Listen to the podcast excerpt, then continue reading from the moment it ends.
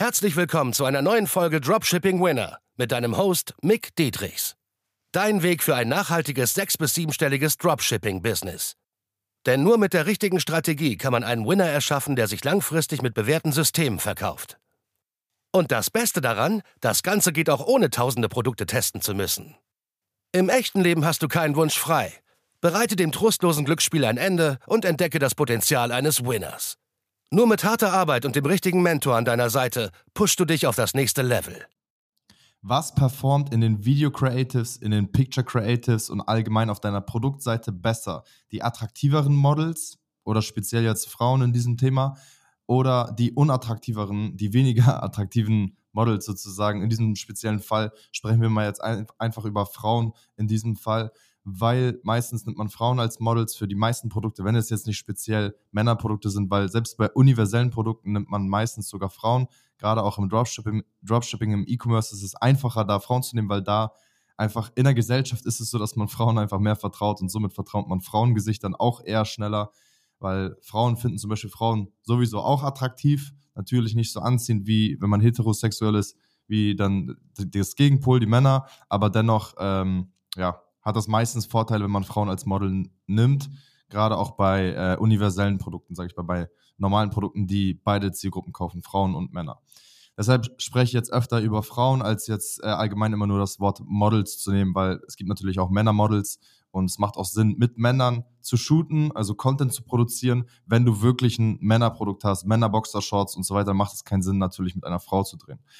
Und Jetzt geht es in dieser Podcast-Folge darum, was performt da jetzt besser? Die attraktiveren Models, Frauen oder die weniger attraktiven Models? Und klar, die Schönheit liegt im Auge des Betrachters, aber dennoch gibt es schon messbare Studien, die sagen, das und das ist schön, das und das ist nicht schön und so weiter. Ähm, natürlich ist Gesundheit immer mit am schönsten. Das ist so schon biologisch bei uns einfach bewiesen. Ne? Wenn die Haut rein ist zum Beispiel, wenn die Haare rein sind, und man jetzt zum Beispiel nicht äh, komplett Haarausfall hat und eine Glatze, wie zum Beispiel bei einer Chemotherapie so, ähm, es ist natürlich scheiße so, aber es ist einfach etwas Unnatürliches, was, was ne, nicht sein darf einfach so. Das zeigt dann, dass man ungesund ist und das ist in uns einfach tief drin, dass es dann ja ein bisschen abschreckend wirkt und weniger attraktiv. Und dafür gibt es ja auch Gesetze, dass es bestimmte attraktive Muster gibt, die einfach messbar sind. So. Und wenn du einfach mal bei Google eingibst Werbung Parfüm, dann wirst du viele, viele schöne Gesichter sehen, die halt, wie gesagt, messbar schön sind. Jetzt nicht vielleicht nach deinem Geschmack. Manche sind weniger nach deinem Geschmack, manche mehr. Das spielt auch keine Rolle. Aber du siehst immer, dass die Frisur richtig sitzt, dass die Haut rein ist. Du siehst, dass die Augen strahlen. Das Lachen sieht in Anführungszeichen authentisch und fröhlich aus.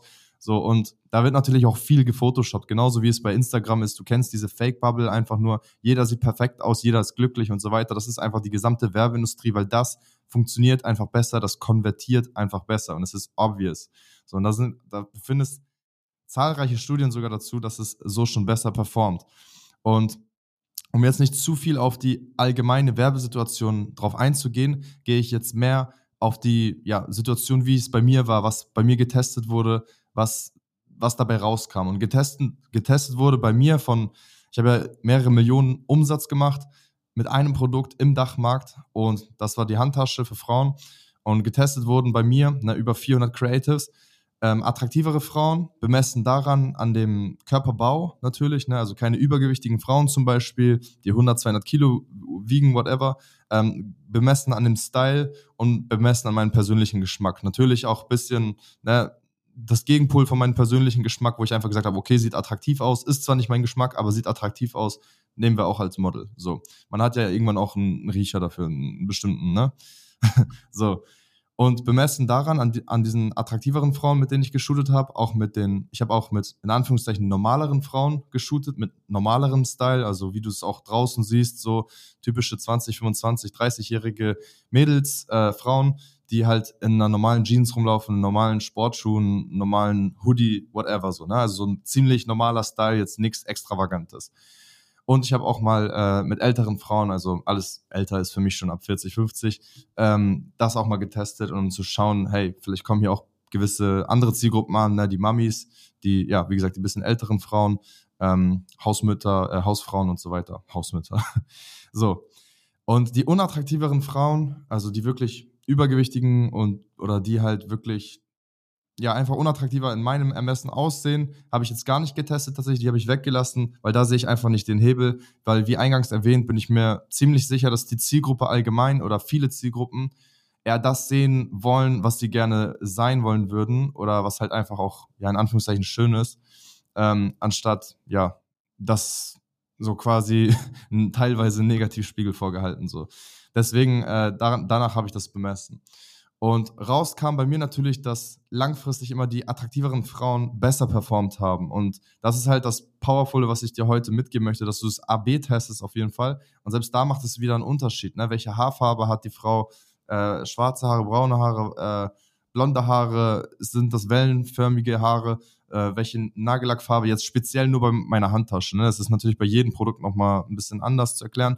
So, aber dass du einfach weißt, du wirst deine Winning-Formula rausfinden, also deine, dein Geheimrezept quasi, was langfristig bei deinem Produkt funktioniert. Das macht auch erst Sinn natürlich, wenn du schon Umsätze machst, da Creatives nachzuschießen mit eigenem Content, mit eigenen Models sozusagen, ob es jetzt Männer und Frauen sind, spielt erstmal keine Rolle. So, also um das Thema hier einmal abzurunden, damit du es verstehst, darum spielt es keine Rolle.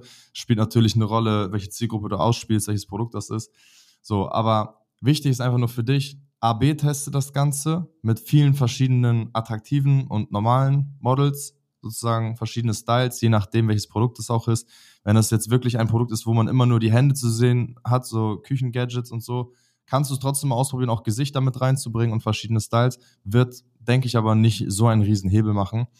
Ähm, aber du wirst es auch anhand der CTR merken und so weiter. Deswegen finde quasi deine Winning Models in Anführungszeichen raus und dann kannst du auf den nächsten Schritt übergehen und die Winning-Schemen rausfinden. Quasi wie du, also was du an Videos immer wieder produzierst, was du zeigen möchtest, welche Benefits, welche Schmerzpunkte und so weiter.